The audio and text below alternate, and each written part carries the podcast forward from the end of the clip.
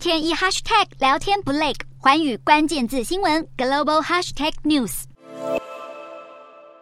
俄罗斯军队持续加强对乌克兰东部的轰炸，俄军炮轰顿巴斯地区四十多个城镇，摧毁四十七处民生场所，包含三十八间民宅以及一所学校，导致许多平民受困，无法离开。看到这样的惨况，德国总理肖兹在世界经济论坛上表示，西方国家的目标非常明确，俄国总统普丁不能赢得这场战争。肖兹表示，普丁只有在意识到自己无法打破乌克兰的防线时，才会认真进行和平谈判。而肖兹更承诺会一直协助武装乌克兰，并对俄国实施严厉制裁。不过，没想到美国前国务卿基辛吉表示，为了寻求和平，乌克兰应该对俄罗斯让出领土，而这些领土指的是原属乌国的克里米亚以及非。正式控制乌东的卢甘斯克和顿内茨克两地区，对此乌克兰强烈反对。乌克兰当局强调，他们设定乌克兰与俄罗斯展开和谈的条件之一是乌国领土恢复到俄国侵占前的状态，显然完全无法认同季辛吉的说法。